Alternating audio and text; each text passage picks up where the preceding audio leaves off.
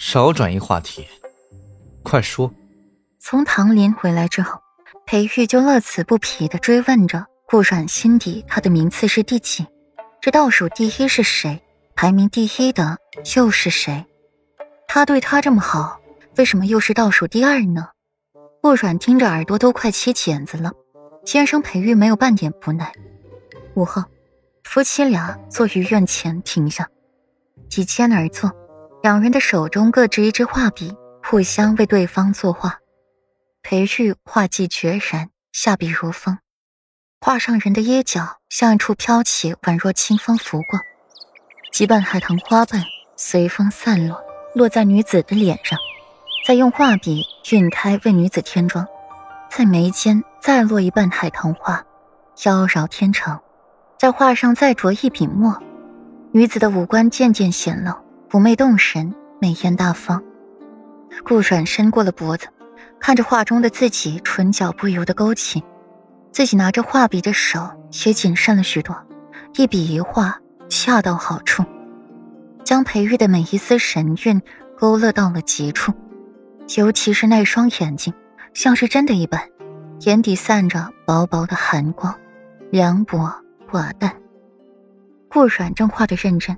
突然，背上贴上了一根坚实的手臂，身边就伸出了一只如玉的手来，轻轻的握住自己作画的手，手掌很大，将顾软的小手全然包裹住，淡淡的温暖在手背游走开，耳边是裴玉温热的吐息与婵娟的话：“冉冉，你这里画错了。”裴玉握着顾软的手，像是父亲握着女儿的手，一笔一画的。教他写书认字，顾软抿了抿唇，没有反驳。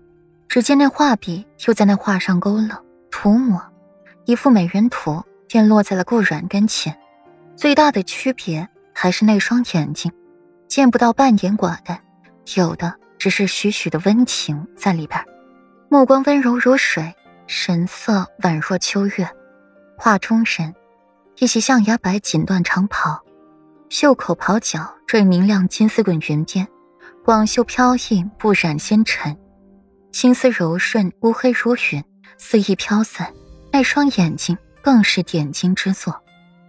顾软偏头又去看看裴玉的画，上面的美丽女子也是一袭的象牙白锦衣，金丝描边，纯净如仙，不染尘埃，压色长发铺满背景，妖娆妩媚。夫君。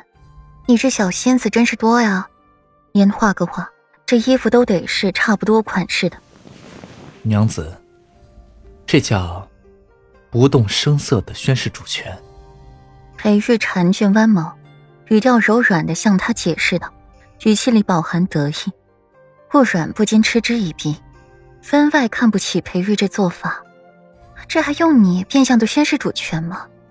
这天底下谁不知道？你裴世子是我顾阮的人呢，裴玉被顾阮那句是他的人给取悦了，奖励似的亲亲他的唇。对，我是你的人。这是天下尽知的事儿。裴玉把顾阮微乱的头发捋顺了，十指微梳，动作轻柔又爱怜。一个男人若是爱极了一个女人的话，便会连她的一根头发丝儿都爱护到极致。裴玉默眸含笑，面上素有的清冷疏离之色也在此刻消失殆尽了，只剩下了满满的温情与疼爱在里边。他们是结发夫妻，顾阮理所当然的享受着裴玉的服侍，听到他的话，不由得对裴玉满意欢喜几分。所以啊，夫君，你可得守夫德了，千万不可红杏出墙，得为妻戴绿帽子。何为妇德？裴玉挑挑眉，妇德他是知道的，可这夫德却又是何物呢？夫君，古人云：“妻子有三从四德”，这男子自然也是有三从四德了。女子该遵守的规矩，这男子自然也不能例外，是不是？顾软抿着唇笑了。娘子细说，为夫听着便是。裴玉不解，只是瞧着小姑娘的神色，就知道不会是什么好话了。不过，总归他高兴便是了。只是裴玉怎么着都没想到，顾阮会说出这么一段离经叛道的话。娘子花钱，夫君要舍得；娘子发怒，夫君要忍的；娘子出行，夫君要跟从。